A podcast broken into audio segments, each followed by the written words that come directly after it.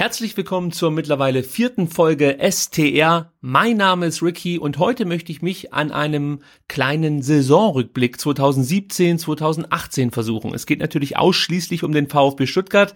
Die anderen Bundesligisten lasse ich mal links liegen. Ich denke mal, es war bei uns am Neckar auch genügend los und ähm, ja, was da so bei anderen Vereinen abging, das soll uns heute mal nicht weiter interessieren. Ich habe mir natürlich im Vorfeld zu dieser Aufnahme überlegt, wie gehst du so einen Rückblick an?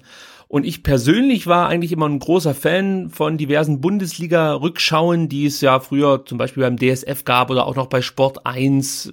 Ich weiß nicht, ob Sky jemals wirklich schöne Rückblicke produziert hat. Das, das kann ich mir gar nicht mehr laden, wenn ich ganz ehrlich sein soll, weil dieser Sender mir insgesamt so auf den Sack geht. Also ich bin schon jemand, der gerne auf diverse Bundesliga-Spielzeiten zurückblickt. Ja, auch jetzt noch.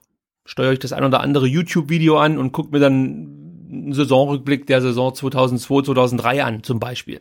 Was mich am meisten interessiert bei diesen Rückschauen sind dann immer die Dinge, die abseits des Platzes passiert sind. Klar, es sind natürlich auch während diverser Bundesligaspiele einige interessante Sachen vorgefallen, aber die Sachen, die mich im Nachhinein, wie gesagt, am meisten interessieren, sind dann wirklich immer die Themen, die um diverse Vereine herum sich angehäuft haben. Und der VfB hat 2017, 2018 genügend Gesprächsmaterial geliefert und deswegen werde ich auch diesen Rückblick ein bisschen von der Seite aufziehen, dass ich über Dinge abseits des Platzes mehr erzählen möchte als das, was letzten Endes im Neckarstadion passiert ist.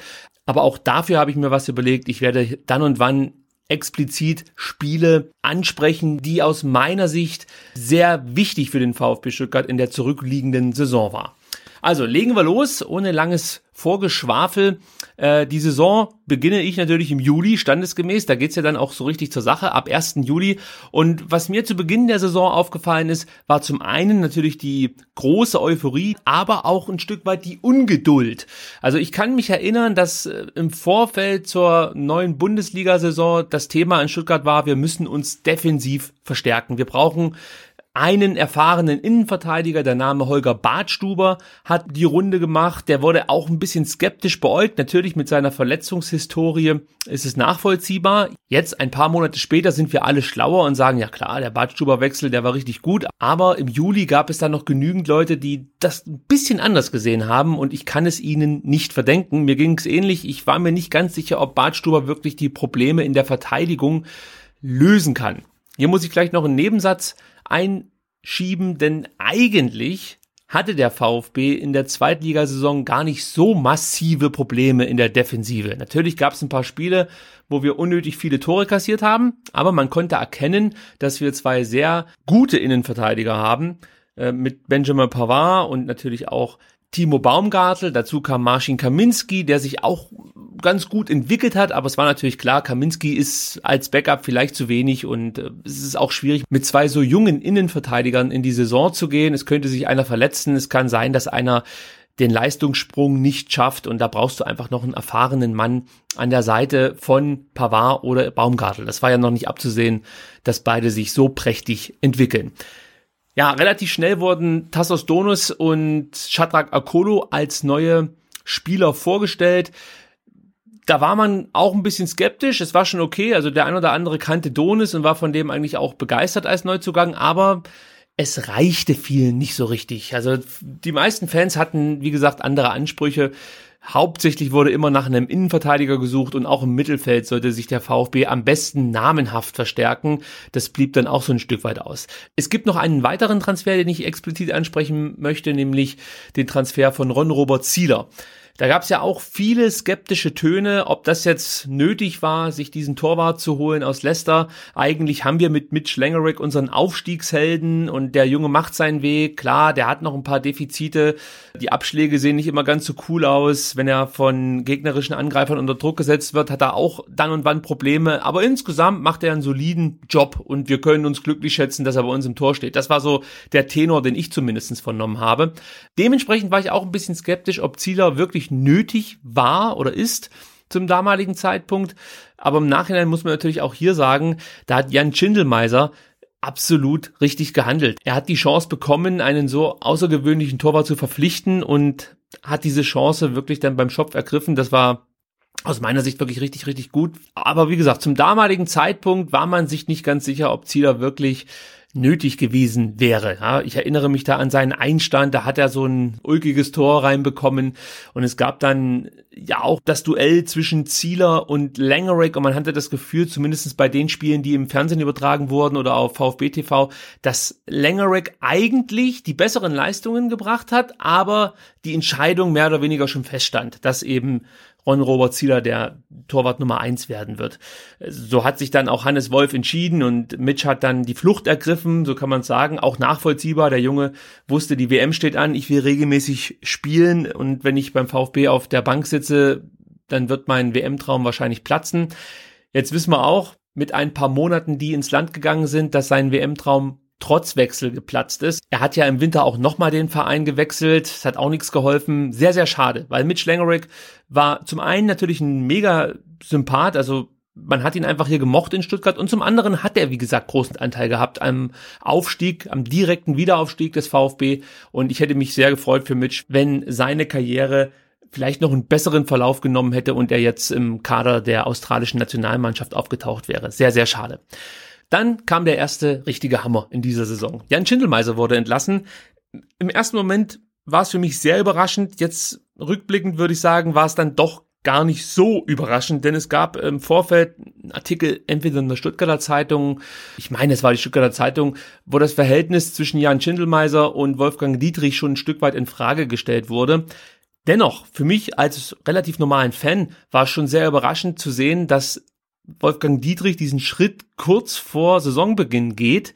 Und man wusste ja, dass die Kaderplanung noch nicht abgeschlossen war. Es fehlte immer noch ein namhafter Innenverteidiger. Der wurde ironischerweise am Entlassungstag von Jan Schindelmeiser präsentiert, nämlich Holger Badstuber. Das war sozusagen der letzte Transfer, den Schindelmeiser über die Bühne gebracht hat.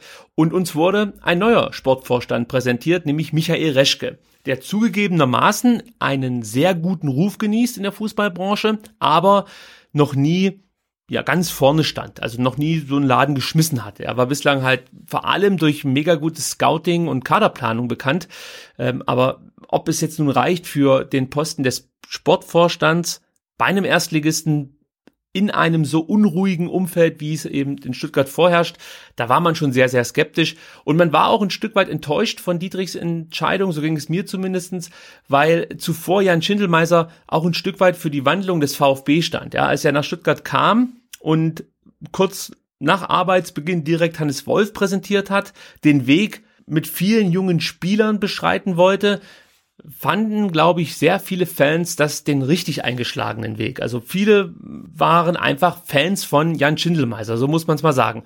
Und ich glaube, dass Schindelmeisers Ausrichtung und sein Konzept, was man erkennen konnte, auch viele dazu bewogen hat, bei der Ausgliederungsmitgliederversammlung für die Ausgliederung zu stimmen, weil man das Gefühl hatte, mit Jan Schindelmeiser ist hier der richtige Mann an Bord und der wird den Verein in sichere Fahrgewässer steuern. Das war so mein Eindruck. Ich war ja auch dann im Stadion und habe mit ein paar Leuten gesprochen. Viele haben das wirklich an der Personalie Jan Schindelmeiser festgemacht. Und dementsprechend war das natürlich dann ein herber Nackenschlag für viele Fans, als Schindelmeiser den Verein verlassen musste. Was man auch nicht unerwähnt lassen sollte bei dieser Entlassung war, dass es Gerüchte gab, dass Wolfgang Dietrich sich so ein bisschen übergangen fühlte von Jan Schindelmeiser. Er wäre wohl gerne involvierter gewesen in die Kaderplanung, überhaupt in das Konzept Schindelmeiser.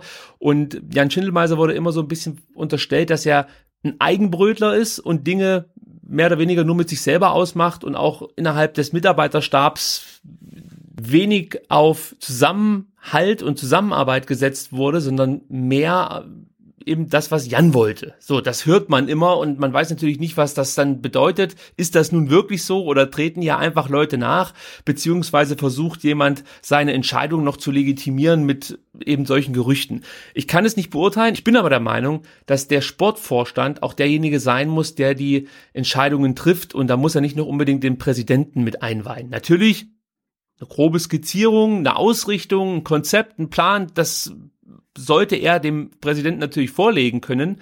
Aber dass er sich da jetzt komplett in die Karten schauen lässt, da habe ich also Verständnis, dass Jan Schindelmeiser da unter Umständen einen eigenen Weg gegangen ist. Und man wusste natürlich auch, als man Schindelmeiser verpflichtet hat, dass er sowieso schon diesen Ruf genießt des Eigenbrötlers. Ja, also man kann im Nachhinein ihm das fast nicht zur Last legen, weil das war auch ein Stück weit das Problem in Hoffenheim. Von daher ist es fast schon ein bisschen scheinheilig, sowas später als Mitgrund anzugeben. Jan Schindelmeiser war weg und Michael Reschke übernahm den Laden. Ja, der Perlentaucher war da. Diesen Spitznamen hat Michael Reschke relativ schnell bekommen. Er hat sogar seinen eigenen Twitter-Hashtag bekommen. Die Reschke-Rampe wurde geboren. Das hing natürlich so ein Stück weit mit seiner Personalpolitik zusammen. Er verpflichtete Dennis Aogo und Andy Beck, die irgendwie sinnbildlich für eine Vergangenheit standen, die der VfB eigentlich hinter sich glaubte. Ja, also das klingt jetzt vielleicht ein bisschen hart den Spielern gegenüber, aber Dennis Aogo hatte einen gewissen Ruf und solche Spieler wollten wir hier in Stuttgart eigentlich nicht mehr sehen. Und Andy Beck hat vermutlich die besten Tage hinter sich gelassen und lässt seine Karriere jetzt in Anführungsstrichen austrudeln. Aber jetzt im Nachhinein muss man sagen, dass die Transfers gar nicht so schlecht waren. Dennis Aogo hat fast alle Spiele mitgemacht, hat dann auch ganz solide Leistungen gezeigt. Also es gab schon auch viele grottige Spiele von Dennis Aogo, gar keine Frage. Aber gerade jetzt äh, im Endsport der Saison war eigentlich Dennis Aogo ein Spieler, auf den man sich halbwegs verlassen konnte. Gleiches galt für Andy Beck, der eine schwierige Phase überstehen musste, das auch geschafft hat, sich aus diesem Tal rausgekämpft hat und dann mit guten Leistungen auch als Rechtsverteidiger fast unersetzlich erschien, bis dann Baumi kam. natürlich sage ich das gerade mit dem Augenzwinkern.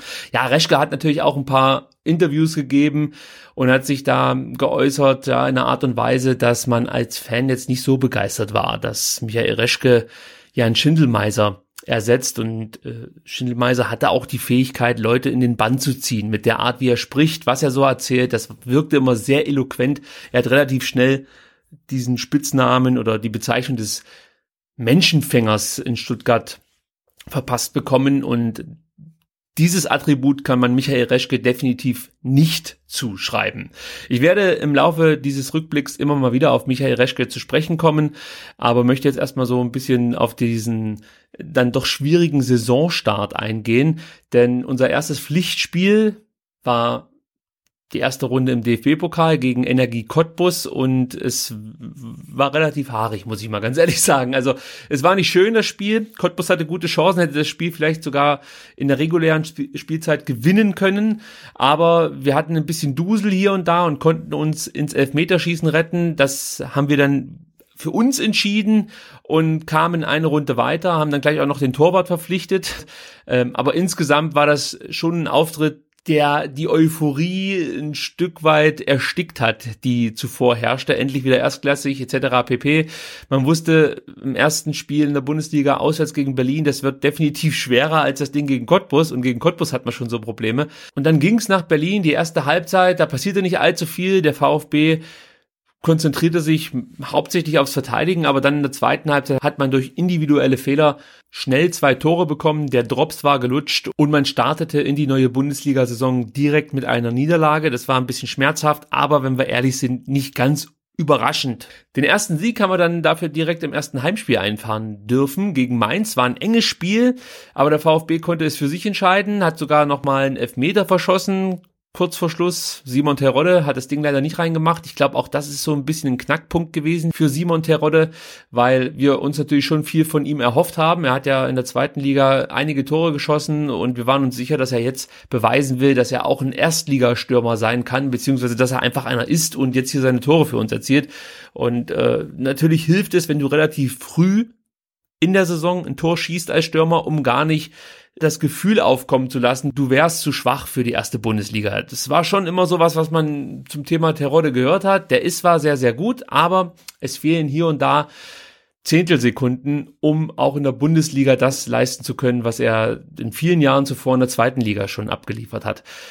Ja, diese Kritiker sollten übrigens recht behalten. Auch das ist jetzt hier keine Breaking News. Was auch für den VfB allgemein für die komplette Hinserie stand, war natürlich die eklatante Auswärtsschwäche. Also wir haben es einfach nicht hinbekommen, Auswärtsspiele zu gewinnen, haben uns auch manchmal sackenblöde angestellt, muss man auch sagen. Also es war jetzt nicht so, dass wir äh, uns da immer ergeben haben in jedem Auswärtsspiel. Nee, ganz im Gegenteil. Wir hatten auch hier und da mal Möglichkeiten, äh, Spiele zu gewinnen, zumindest einen Punkt mitzunehmen, aber es, es sollte einfach nicht sein. Also Das Matchglück, das wir vielleicht in der Rückrunde hatten, fehlte uns so ein Stück weit bei den Auswärtsspielen in der Hinrunde, leider Gottes. Auf zwei Personalien möchte ich jetzt nochmal besonders eingehen. Zum einen Christian Gentner, der keinen leichten Start in die Saison hatte. Ich glaube, dass Hannes Wolf ein Stück weit einen Generationenwechsel einleiten wollte. Christian Gentner saß im ersten Pflichtspiel gegen Cottbus oder sollte im ersten Pflichtspiel gegen Cottbus nur auf der Bank sitzen, kam dann in die Mannschaft, weil sich ein Spieler verletzt hat. Und das ist natürlich schon ein Fingerzeig, wenn der Captain der Aufstiegssaison sich im ersten Pflichtspiel des Jahres auf der Bank wiederfindet. Dann kam noch dazu, dass er sich gegen Wolfsburg enorm schwer verletzt hat. Wir erinnern uns alle, Kuhn Castells mit dem Knie gegen Christian Gentners Gesicht. Das Gesicht gab nach und Christian fiel lange aus. Gott sei Dank nicht so lange, wie das zunächst zu befürchten war. Insgesamt ist er da ganz gut rausgekommen aus dieser Nummer. Aber es war eine Schrecksekunde für alle, die im Stadion waren und natürlich auch die, die es dann wahrscheinlich an diversen Empfangsgeräten mitverfolgt haben. Und die zweite Personalie, die ich ansprechen will, ist natürlich Santiago Ascasiba. Ganz, ganz junger Spieler, der aus Argentinien nach Deutschland kommt und eigentlich überhaupt keine Anlaufzeit braucht, direkt da ist, die Mannschaft verstärkt, sogar so eine Position als Leader ein Stück weit einnimmt, vielleicht als Aggressive Leader. Ich weiß, das ist auch wieder so ein moderner Fußballbegriff, der nicht jedem schmecken dürfte, aber mir fällt jetzt nichts Besseres ein, um Santiago Ascasiba zu beschreiben. Und wir werden noch viel Spaß an diesem Spieler haben. Nicht nur auf dem Platz, sondern ich denke auch im Geldbeutel, weil wenn der irgendwann mal geht, wird sich dieser Transfer bezahlt machen. Ähm, aber auch insgesamt ist es schön, solche Spieler in der Mannschaft zu haben, die alles versuchen wegzurasieren, mit vollem Einsatz in jedes Spiel gehen. Das ist schon eine Qualität, die manchmal dem ein oder anderen VfB-Spieler in zurückliegenden Jahren abging. Wir feierten im September Übrigens am 20.09. Ein Jahr Hannes Wolf. Ist natürlich jetzt eigentlich keine Story, dass ein Trainer ein Jahr irgendwo äh, tätig ist bei einem Verein. Beim VfB Stuttgart ist das schon ein Stück weit, ähm, ja, fast schon ein Meilenstein, den man erreichen kann als Trainer. Wir haben einen relativ hohen Durchsatz an Coaches. Das sollte sich auch in dieser Saison nicht ändern, leider Gottes. Da komme ich später drauf zu sprechen. Ich war immer sehr zufrieden mit dem Trainer Hannes Wolf und ich glaube auch, er wird weiter seinen Weg machen. Da wird irgendwann der richtige Verein kommen und und Hannes Wolf äh, wird der Bundesliga sehr wahrscheinlich nicht abhanden kommen. Dennoch gab es ab ja, so Mitte Oktober erste kritische Töne in Richtung Hannes Wolf. Natürlich jetzt noch nicht so sehr von der Presse und auch noch nicht vom harten Kern, aber zum Beispiel bei mir im Blog, ja, Cannstatter Kurve, wurde dann und wann schon mal angesprochen, dass er sehr defensiv spielen lässt, Aogo stand so ein Stück weit für das VfB-Spiel, nicht richtig mutig, immer eher nach hinten als nach vorne. Es war alles nicht schön mit anzusehen. Es, es gab nie einen richtig souveränen Auftritt und ja, man begann so ein bisschen das System Wolf in Frage zu stellen. Dazu kam, dass Simon Terodde nicht getroffen hat. Also es lief nicht so 100% gut. Wobei insgesamt gesehen der VfB eigentlich wirklich nie richtig schlecht dastand in der Tabelle. Es war mehr so ein Gefühl. Ja, Also man hatte natürlich die Heimspiele, die immer für kleine Hochs gesorgt haben, aber dann ging es halt auswärts wieder zur Sache und da sah es dann meistens nicht sonderlich gut aus. Ich würde fast sagen, dass gegen Ende der Hinrunde die Stimmung wirklich richtig kippte. Ja, also da wurde das immer häufiger gesagt, wir spielen viel zu defensiv, wir setzen die falschen Spieler ein. Hannes Wolf muss das umstellen und hier umstellen und da was ändern. Also es kann sein, dass das in meiner Bubble mehr zum Thema wurde. Ich kann das schwer einschätzen, aber ich hatte schon das Gefühl, dass es einfach so im breiten Umfeld rumorte. Ja, also es lief einfach nicht besonders gut. Wir haben die letzten Spiele verloren und ich, ich äh, habe mir auch überlegt, an was liegt es denn jetzt hier? Und oft war es dann auch Pech. Manchmal war es auch der fehlende Einsatz, muss man definitiv sagen. Auch wenn ich jetzt der Rückrunde ein Stück weit vorgreife, das Spiel gegen Mainz, das Auswärtsspiel gegen Mainz, da muss man definitiv die Einstellungsfrage stellen. Allerdings gegen Bayern, wenn du da 1-0 verlierst und in der letzten Minute den Elfmeter verschießt, sage ich jetzt nicht unbedingt, dass das ein Problem der Einstellung war, sondern da würde ich vielleicht eher in Frage stellen, ob Shadrach Okolo als junger Spieler in der 90. Minute diesen Elfmeter schießen muss. Da hätte ich mir zum Beispiel gewünscht, dass ein anderer Spieler, ein Leader vorangeht. Ja, Holger Bartstuber, dem wird immer unterstellt, er würde eine hervorragende Schusstechnik besitzen. Da kann man sich natürlich die Frage stellen, warum schießt Holger Bartstuber diesen Elfmeter nicht? Also es sind dann auch Entscheidungen gewesen, die vielleicht innerhalb der Mannschaft fragwürdig waren. Aber das ist dann halt einfach so. Wenn es nicht läuft, dann läuft's nicht. Der alte Spruch, hast du Scheiße am Schuh, hast du Scheiße am Schuh, traf mal wieder zu. Und man wusste schon irgendwie, wenn die Rückrunde so läuft, wie die Hinrunde endete, dann wird's ganz, ganz eng für Hannes Wolf.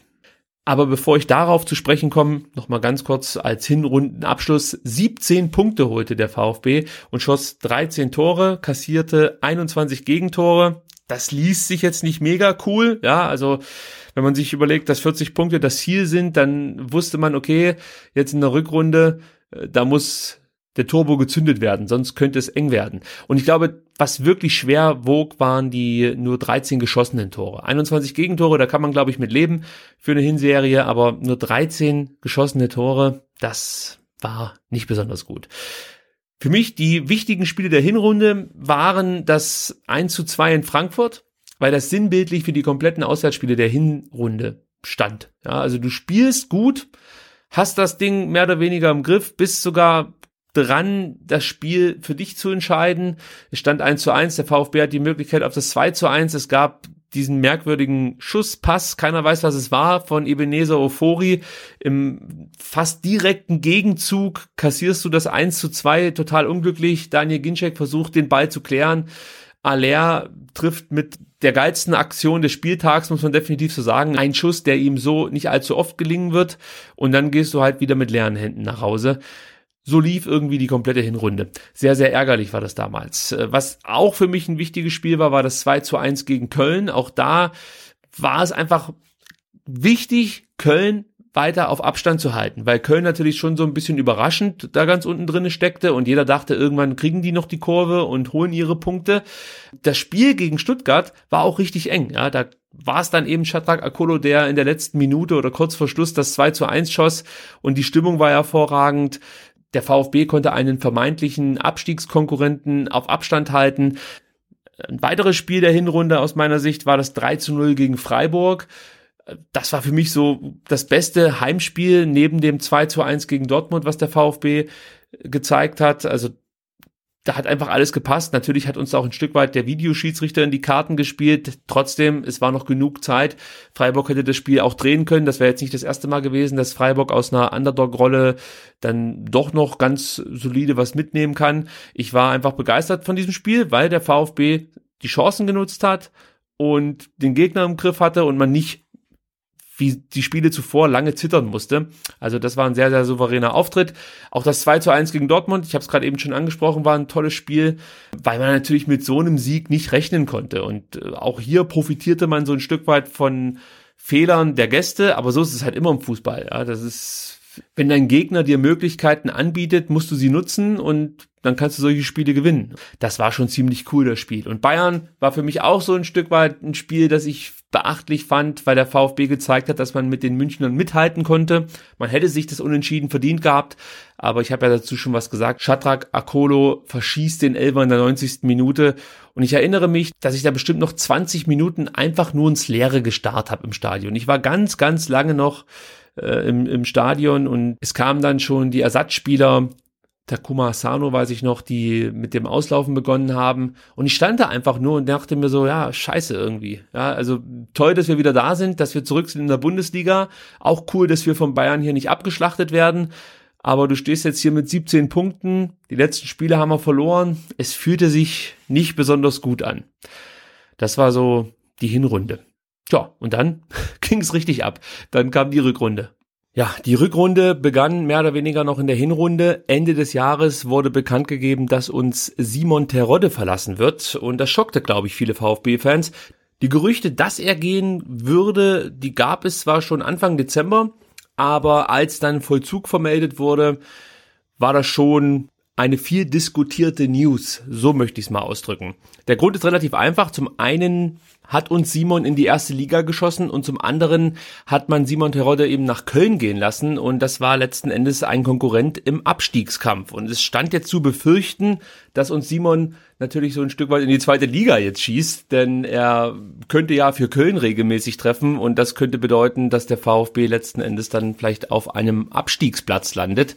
Also so richtig zufrieden war man mit diesem Abgang nicht dass er gehen wollte, okay, das ist das eine, aber dass man einen direkten Konkurrenten im Abstiegskampf diesen Spieler überlässt, war das andere. Aber hier hat man wohl, wenn ich Michael Reschke damals richtig verstanden habe, den Wunsch des Spielers respektiert, der, und das muss man vielleicht auch noch sagen, unter Hannes Wolf auch lange schon nicht mehr unumstritten war. Ich kann mich erinnern, dass er äh, nicht nur ein Spiel komplett auf der Bank mitverfolgen musste und auch in Situationen, wo man denkt, jetzt wechsle ich einen offensiven Spieler ein, wurde er nicht berücksichtigt. Also auch hier hat vielleicht sein Standing in der Mannschaft dazu beigetragen, dass er letzten Endes gesagt hat, naja gut, dann kann ich auch woanders hingehen. Ist natürlich von außen immer schwer zu beurteilen, aber ich glaube, dass Simon hier schon gemerkt hat, dass man nicht mehr ganz so sehr auf ihn zählt. Dazu kamen Gerüchte, dass der VfB einen Stürmer verpflichten würde, der alle bis daher dagewesenen Ablösesummen sprengen würde. Es ging um Maxi Romero, der nach Deutschland kommen sollte, aus Argentinien, wenn ich mich richtig erinnere. Aus diesem Transfer wurde nichts. Und das schockte mich persönlich dann noch mehr, weil ich dachte so, okay, ey, du kannst doch nicht Simon Terodde gehen lassen, wenn der andere Transfer noch nicht in trockenen Tüchern ist. Aber es stellte sich schnell heraus, der Reschke ähm, hatte eine Alternative, einen Plan B sozusagen in der Hinterhand und das war Mario Gomez. Und da kann ich nicht leugnen, dass ich mich da schon ein Stück weit gefreut habe, dass Mario Gomez zurückkommt nach Stuttgart, wobei ich seine Qualität ein klein wenig angezweifelt habe, denn er hat in der Hinrunde für Wolfsburg nicht allzu häufig getroffen. Und ich dachte schon so ein bisschen, ja gut, der ist halt über den Zenit hinaus vielleicht kommt er auch nicht so richtig mit diesem Abstiegskampf zurecht. Vielleicht braucht er etwas mehr Flair. Von daher habe ich noch ein kleines Fragezeichen hinter die Qualitäten von Mario Gomez gemacht. Er sollte dann in der Rückrunde ein ganz, ganz wichtiger Faktor sein, dass der VfB zum einen die Klasse hält und zum anderen letzten Endes im gesicherten Mittelfeld angekommen ist. Zwei weitere Spieler wurden uns noch vorgestellt. Erik Tommy wurde verpflichtet von Augsburg. Auch hier stand ich wie der Ochs vom Berge und dachte mir, Eric Tommy, what the fuck, was wollen wir denn mit dem? Ich dachte zunächst, das wäre irgendwie so eine Art Perspektivspieler, den wir erstmal bei der zweiten Mannschaft parken. Aber auch hier, muss man sagen, war der Transfer sehr, sehr clever. Eric Tommy bekam zwar unter Hannes Wolf noch nicht seine Einsatzzeiten, aber mit dem Wechsel des Trainers kam dann auch Eric Tommys große Stunde und er kann getrost als einer der Transfers der Rückrunde bezeichnet werden. Hervorragend, wie sich dieser Spieler entwickelt hat. Ich freue mich dass er bei uns in der Mannschaft ist und er hat mich definitiv mit seinen Leistungen überrascht. Es gab noch eine Personalie, ich habe es ja gerade gesagt, zwei Spieler wurden noch verpflichtet neben Mario Gomez, nämlich Jakob Brunn-Larsen. Auch hier habe ich diesem Transfer eher skeptisch entgegengeschaut, denn Brunn-Larsen wurde nur für ein halbes Jahr ausgeliehen von Dortmund. War noch ein sehr junger Spieler und auch hier stellte ich mir halt die Frage, okay, was wollen wir jetzt gerade mit dem? Brauchen wir jetzt nicht Spieler, die uns unmittelbar weiterhelfen können mit Offensivqualitäten, denn das war eben das größte Problem. Wir haben keine Tore geschossen. Also warum jetzt ein junges Talent holen, das wir ein halbes Jahr mehr oder weniger ausbilden und dann zurück nach Dortmund schicken? Äh, und diese Skepsis sollte sich ja im ersten Auftritt von Brun Larsen direkt bestätigen, als er diesen rabenschwarzen Tag gegen Schalke 04 erwischte. Aber auch hier muss man sagen, Jakob Brun Larsen hat sich danach in, glaube zwei weiteren Einsätzen oder sogar drei von einer deutlich besseren Seite präsentiert. Ich möchte jetzt nicht sagen, dass er maßgeblichen Anteil daran hatte, dass der VfB nicht abgestiegen ist, aber es hat definitiv nicht geschadet, nochmal so einen motivierten jungen Profi mit in der Truppe zu haben. Ich kann mir vorstellen, dass er dem einen oder anderen Spieler nochmal Beine auf dem Trainingsplatz zumindest gemacht hat. Also von daher muss man sagen, diese Transferperiode im Winter hatte großen Anteil daran, dass es in der Rückrunde für den VfB besser lief, wobei es zunächst nicht unbedingt danach aussah. Wir starteten zwar mit einem 1 zu 0 Sieg gegen Hertha, aber besonders schön war das Spiel nicht mit anzuschauen. Es war ein glücklicher Sieg. Hertha schießt sich das Ding selber rein, aber gut, man nimmt das natürlich nach fünf Spielen. Ohne Sieg ist man ganz froh, dass endlich mal wieder ein Dreier für den VfB bei einem Bundesligaspiel raussprang ein Stück weit habe ich persönlich auch gehofft, dass man den Bock jetzt umgestoßen hat und vielleicht eine Siegesserie starten kann. Das Gegenteil war der Fall. Man verlor anschließend in Mainz. Das war schon eine sehr, sehr schwache Leistung, aber der absolute Tiefpunkt folgte die Woche darauf, als wir dann zu Hause gegen Schalke mit 2 zu 0 verloren hatten. Und das war natürlich dann auch das letzte Spiel von Hannes Wolf. Es gab dieses berühmte Kabinengespräch zwischen Wolf, Dietrich und Reschke, als Hannes Wolf dann sich Reschke anvertraute und meinte, er würde Teile der Mannschaft nicht mehr erreichen und bot sozusagen seinen Rücktritt an. Und zu dieser Causa gibt es natürlich eine Menge Meinungen. Und auch ich habe mir darüber Gedanken gemacht und So hundertprozentig kann ich mich nicht festlegen, wie ich jetzt die ganze Situation einschätze. Vielleicht mal ein paar Gedanken dazu. Ich glaube, Hannes Wolf hatte ein großes Problem damit, seine Idee der Mannschaft zu vermitteln. So kam es mir zumindest vor. Es gab ja auch kurz vor Wolfs Entlassung diesen Sportstudio-Auftritt. Da machte er zwar an und für sich einen sehr souveränen Eindruck, aber es wirkte manchmal schon so auf mich, dass er ein Stück weit ratlos ist, warum es nicht so richtig läuft beim VfB. Warum man eben dann aus den letzten acht Spielen nur eins gewinnen konnte. Und hier setze ich mal an. Ich vermute mal, dass wenn du eine bestimmte und besondere Idee hast, wie deine Mannschaft Fußball spielen soll, muss diese Idee greifen, damit die Spieler hinter dir stehen, damit die Spieler hinter dieser Idee stehen, damit die Spieler akzeptieren, wenn sie zum Beispiel nicht spielen oder wenn sie vielleicht nicht auf der Position spielen, die sie für sich als ideal betrachten. Und wenn sie vielleicht auch für den einen oder anderen die Drecksarbeit machen müssen. Wie gesagt, als Trainer stehst du vorne, möchtest was vermitteln, möchtest den Spielern was mitgeben und möchtest die Spieler besser machen, aber du bist natürlich darauf angewiesen, dass die Spieler dir vertrauen, dass sie dir glauben, dass sie hinter deinem System stehen. Und wenn das nicht mehr der Fall ist und du da vorne stehst und erzählst denen irgendwas und im Endeffekt steht für die Spieler eh schon fest, was der uns da erzählt, funktioniert nicht, dann hast du auf dem Platz ein Problem. Und ich glaube, hier an diesem Punkt sind wir angekommen. Und dann gibt es natürlich Trainer, die sich dann mit Autorität oder Lösungsansätzen aus so einer Situation freischwimmen können. Und vielleicht hatte Hannes Wolf einfach noch nicht die Erfahrung, in solchen Situationen die richtigen Worte zu finden, beziehungsweise die richtigen Rückschlüsse zu ziehen. Ist ganz schwer von außen zu betrachten, weil man eben nicht in der Kabine sitzt. Für mich ist einfach der entscheidende Faktor, was spielte sich zwischen Wolf und der Mannschaft wirklich ab. Und dann möchte ich vielleicht noch ein kleines Fragezeichen dahinter machen, ob Hannes Wolf selber noch an sein System geglaubt hat. Das weiß ich natürlich nicht. Aber wenn du als Trainer natürlich nicht mehr das verkörperst, dass deine Idee die richtige ist, dann kann es natürlich sein, dass es den Spielern doppelt schwer fällt, dir das abzunehmen, was du ihnen erklärst. Es gab ja nach der Entlassung von Hannes Wolf immer so Zwischentöne, dass alles viel zu kompliziert gewesen wäre und Wolf den Spielern viel zu viel Informationen mitgegeben hätte. Jetzt mal ganz ehrlich, ich meine, das sind erwachsene Menschen und ich gehe jetzt einfach mal davon aus, dass im Prinzip jeder von denen weiß, wie so ein Fußballspiel funktioniert. Und natürlich geben Trainer hier und da taktische Anweisungen, die bisweilen auch komplex sind. Dennoch glaube ich, dass fast jeder, der halbwegs gerade ausdenken kann, in der Lage ist, normale taktische Anweisungen umzusetzen. Ja, vielleicht tun die manchmal weh, wenn man die umsetzen muss. Vielleicht muss man den Extraschritt machen. Und da sind wir wieder bei dem Punkt. Wenn du dann nicht 100% hinter dem stehst, was der Trainer dir sagt, machst du diesen Extraschritt nicht und du hast so Spiele wie eben in Mainz. Ich vermute mal, dass Hannes Wolf genau das bemerkt hat und sich dementsprechend klar darüber war, mit den Jungs, die jetzt da auf dem Platz stehen, werde ich hier keinen Blumentopf mehr holen und ich kann mir vorstellen, dass er damit dann zu Michael Reschke gegangen ist, vielleicht um sich auch ein Stück weit den Rücken decken zu lassen. Vielleicht hat er gehofft, dass Reschke mit der Mannschaft spricht, denn ich bin mir fast zu 100% sicher, dass Jan Schindelmeiser Hannes Wolf den Rücken freigehalten hätte. Zum einen natürlich nach außen hin, den Journalisten gegenüber. Und zum anderen glaube ich auch, dass Schindelmeiser jemand gewesen wäre, der der Mannschaft mal ordentlich die Leviten gelesen hätte man hatte schon das Gefühl, dass Schindelmeiser der Mentor von Hannes Wolf war. Diese Bezeichnung habe ich jetzt nicht nur einmal gelesen und habe ich aus dem Umfeld auch nicht nur einmal vernommen. Und dieser Mentor fehlte Hannes Wolf in dieser schwierigen Situation. Dazu kam halt wieder der Reschke, der wirklich wie so ein Elefant im Porzellanladen manchmal Dinge rausgehauen hat, die die Journalisten natürlich geifernd sofort aufgenommen haben und ausgeschlachtet haben. Zum Beispiel die Situation, als er nach dem Main-Spiel gesagt hat, er möchte sich mit Hannes Wolf zusammensetzen und dann über Taktik und sowas sprechen. Das genaue Zitat kriege ich jetzt nicht mehr geladen, aber das sind halt einfach so Sätze, die inhaltlich gar nicht falsch sein müssen. Und ich würde es sogar gut finden, wenn sich Michael Reschke mit Hannes Wolf zusammensetzt und nach so einem Spiel vielleicht mal darüber spricht, was eigentlich schief läuft, was man ändern kann. Aber man sagt es halt nicht. Und das sollte man wissen als Vorstand Sport.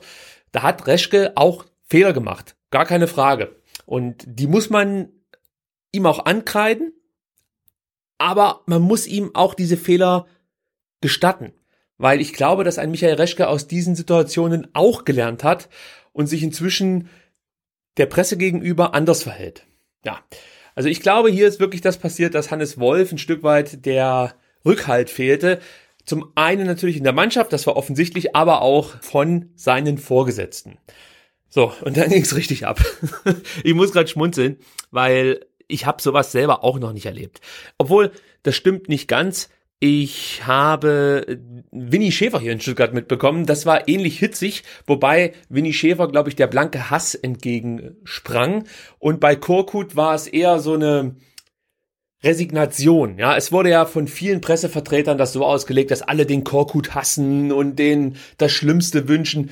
Ich meine, das Thema haben wir Fans, glaube ich, jetzt auch schon hundertmal erklärt. Es dreht sich eigentlich nicht um den Trainer Korkut, sondern es war der verlassene Weg, der mal eingeschlagen wurde in der zweiten Liga, wieder hin zum alten VfB.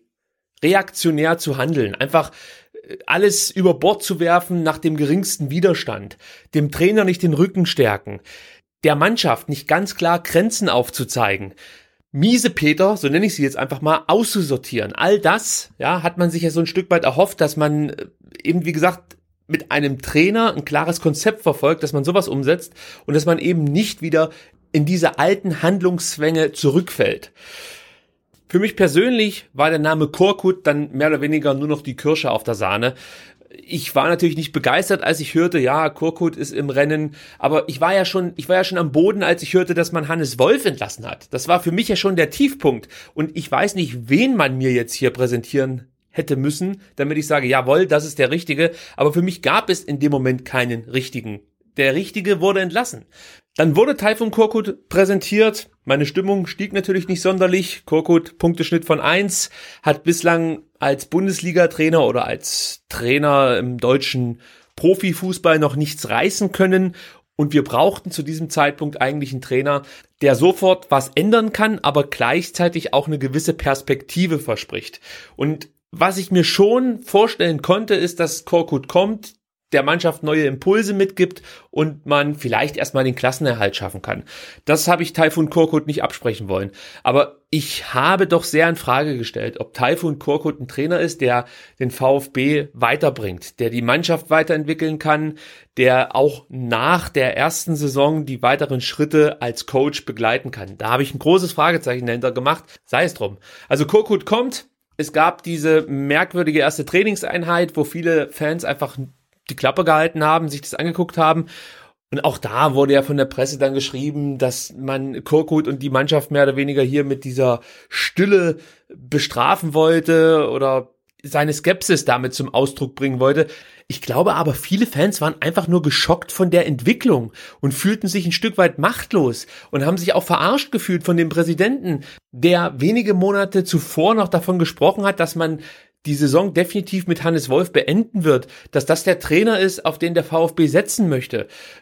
All das wurde innerhalb kürzester Zeit bei dem geringsten Widerstand über Bord geworfen. Ich glaube, das hat viele Fans einfach schockiert und man wusste gar nicht, was man machen soll.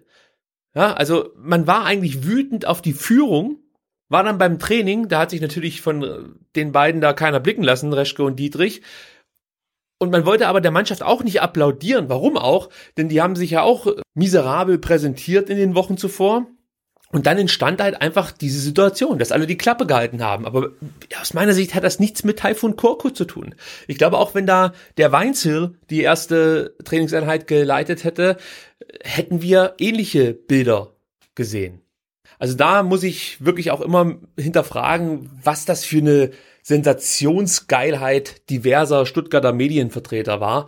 Es waren nicht nur die Sky Reporter, die das Ganze skandalisiert haben, da ging auch viel von der Stuttgarter Presse aus und es hat mich richtig gestört, weil die Jungs, die wissen eigentlich, was hier im Verein abgeht. Die sind nah genug dran, die kennen selber Fans, haben im Umfeld Fans. Das ist halt wirklich reine Sensationsgier und das hat dem Verein auch nicht gut getan in der Situation, da bin ich mir sicher, auch wenn es für uns sehr gut ausgegangen ist. Aber das ist immer, das ist immer so eine Situation, die ich hier in Stuttgart seit Jahren bemängle, dass man im Umfeld, und damit meine ich halt eben auch die Journalisten, fast schon ein Bedürfnis danach hat, immer für Disharmonie zu sorgen. Also wenn alles perfekt läuft, ist irgendjemand nicht zufrieden und dann muss es einen Artikel geben, der alles in Frage stellt oder der zumindestens dafür sorgt, dass hier und da das Pflänzchen des Misstrauens gesät wird. Gott sei Dank ging das Ganze dann relativ glimpflich für uns aus, also für uns Fans und auch für die Mannschaft, denn ja, der VfB funktionierte auf einmal unter Taifun Korkut. Acht Spiele ohne Niederlage, das war schon beeindruckend. Nur Dortmund konnte Taifun Korkut den Zahn ziehen. Da verloren wir mit 0 zu 3, das war auch keine gute Leistung. Danach gab es nochmal fünf Spiele ohne Niederlage. Also das sah dann alles schon sehr, sehr gut aus. Ich glaube, dass wir hier wirklich ein Stück weit Glück hatten. Ich bin normalerweise kein Verfechter davon zu behaupten, dass man Spiele durch Glück gewinnt, aber es gibt schon so ein gewisses Matchglück. Und das, was wir am Pech in der Hinrunde hatten, hatten wir am Ende Glück in der Rückrunde. Da gab es schon einige Spiele, die vielleicht unter anderen Umständen verloren gegangen wären oder es wäre nur ein Punkt dabei rausgesprungen. Aber das soll uns alles jetzt nicht weiter interessieren, denn wir haben die Spiele gewonnen, wir haben die Punkte geholt und das müssen wir uns dann auch im Nachhinein nicht irgendwie schlecht reden lassen. Es gab ja auch genügend Leute, die gesagt haben, Mensch, wie der Korkut spielt, das ist nicht besonders schön. Schalke macht das auch und es wurde über die Qualität in der Bundesliga philosophiert. Ist mir als Fan erstmal scheißegal. Ja, wenn meine Mannschaft gewinnt und mit dem Abstieg nichts zu tun hat, dann bin ich zufrieden. Mehr will ich nicht von Mannschaft und vom Trainer. Wichtige Spieler in dieser Situation waren natürlich die beiden Neuzugänge der Winterpause. Mario Gomez, der sehr, sehr häufig getroffen hat für uns und Eric Tommy, der zum einen immer 100% auf den Platz gegeben hat, aber auch viele Tore vorbereitet hat, richtig gute Standards getreten hat. Das ist ja auch was, was uns in den letzten Jahren immer abging. Einfach mal jemand, der gute Standards schießen kann. Eric Tommy kann das hervorragend umsetzen. Also das sind für mich zwei Spieler, die, ich habe es vorhin schon angedeutet, einen maßgeblichen Anteil daran hatten, dass wir die Klasse zeitig gesichert haben und natürlich Christian Gentner. Auch hier muss man sagen, der hat fast seinen zweiten Frühling erlebt. Großartige Leistungen. Obwohl ich jetzt auch bei Christian Gentner ein Stück weit die Frage stelle, ob er als Kapitän den Wolf rausschmiss, nicht vielleicht verhindern hätte können, beziehungsweise kann ich mir vorstellen, dass er selber nicht allzu traurig darüber war, dass Hannes Wolf den Verein verlassen musste. Denn wenn du die Mannschaft nicht erreichst als Trainer, wäre der Kapitän die erste Anlaufstelle.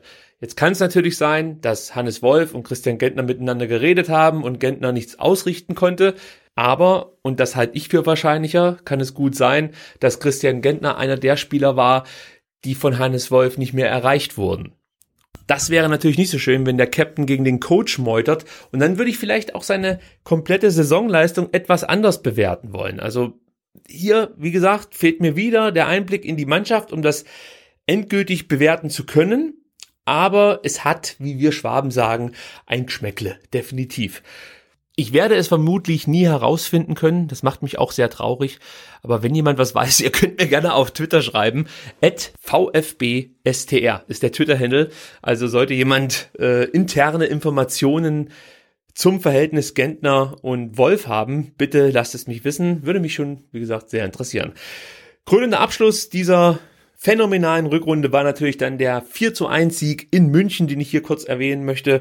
Das hat mir viel Respekt abverlangt, weil ich weiterhin der Meinung bin, die Bayern haben sich hier nicht ihrem Schicksal ergeben, haben hier nicht nur irgendwie auf 50 Prozent gespielt, die wollten gewinnen und ähm, haben aus meiner Sicht auch eine gute erste Halbzeit gespielt. Da hätten sie sogar eine Führung verdient gehabt, aber wir waren einfach cleverer und haben unsere Chancen eiskalt genutzt und hatten natürlich auch noch einen phänomenalen Tassos Donis, der das Spiel seines Lebens gemacht hat, zumindestens im VfB-Trikot. Ich möchte gleich bei den Spielen bleiben, die ich wichtig in dieser Rückrunde fand. Vorne habe ich schon angesprochen, natürlich das 2 zu 3 gegen Mainz und ich nehme es gleich mit dazu, das 0 zu 2 gegen Schalke. Das waren für mich wirklich die beiden Spiele, die unterstrichen haben, dass die Mannschaft mit Trainer Hannes Wolf nichts mehr zu tun haben will.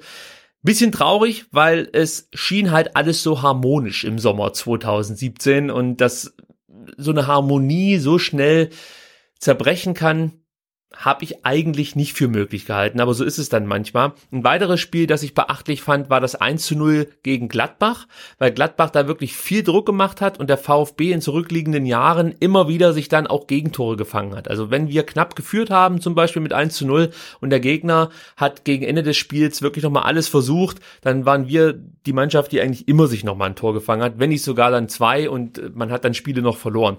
Ein weiteres Spiel, was ich beachtlich fand, war der 3 zu 2 Sieg in Köln. Da kam dann zur Mentalität auch noch das Glück dazu. Dieses Spiel in Köln unterstreicht für mich wirklich das Glück, das wir in der ganzen Rückrunde hatten. Ein weiteres Spiel, was ich auch schon angesprochen habe, war das 0 zu 3 in Dortmund. Auch das war für mich ein Knackpunkt, weil es kann natürlich auch passieren, dass du nach so einer Siegesserie, beziehungsweise so einer Serie von acht ungeschlagenen Spielen nach Dortmund fährst, da drei kassierst, kein eigenes machst und danach in eine Art Loch fällst. Die Spannung war ja eh schon ein Stück weit raus, weil der Klassenerhalt so gut wie sicher war. Aber man hat sich von diesen 0 zu 3 nicht aus der Ruhe bringen lassen und hat danach die Leistungen fast noch verbessert. Also man könnte sagen, dass das Spiel in Dortmund die Mannschaft nochmal wachgerüttelt hat. Vielleicht war es ganz gut, dass es eben in Dortmund direkt mal drei Gegentore gab, so dass wir uns mit dem 1 zu 1 gegen Hannover erstmal wieder berappeln konnten und danach natürlich die vier Siege, das war nochmal herausragend. Deswegen habe ich dieses 0 zu 3 mit reingenommen. Das Spiel in Leverkusen war für mich das beste Spiel von Ron Robert Zieder, deswegen wollte ich es auch nicht unerwähnt lassen. Und der 2 zu 0 Sieg gegen Hoffenheim, das letzte Heimspiel, auch das möchte ich erwähnen. Es war einfach von der Stimmung her das absolut intensivste Spiel in der Saison und war ein perfekter Abschluss für das erste Jahr nach dem Wiederaufstieg. Zum Schluss noch ein kurzes Fazit. Wir Fans können eigentlich nur zufrieden sein mit dieser phänomenalen Saison. Auch wenn es hier und da natürlich holprig war, das war zu erwarten. Ich hätte mir dann erhofft, dass der Zusammenhalt etwas größer gewesen wäre. Dass Hannes Wolf auf der Strecke blieb, das wurmt mich schon ein Stück weit. Ich möchte zum jetzigen Zeitpunkt aber nicht klagen. Vielleicht war es auch absolut der richtige Schritt zu sagen, Hannes Wolf muss den Verein verlassen.